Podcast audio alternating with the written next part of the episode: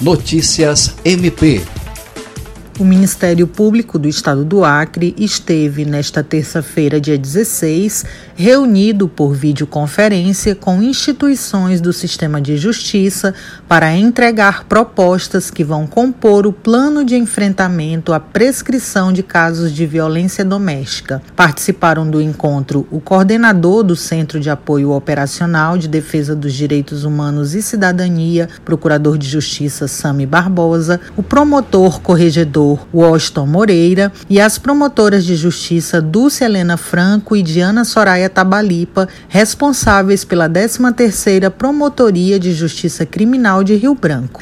A reunião faz parte da mobilização conjunta formada para identificar gargalos e soluções relativas à violência doméstica.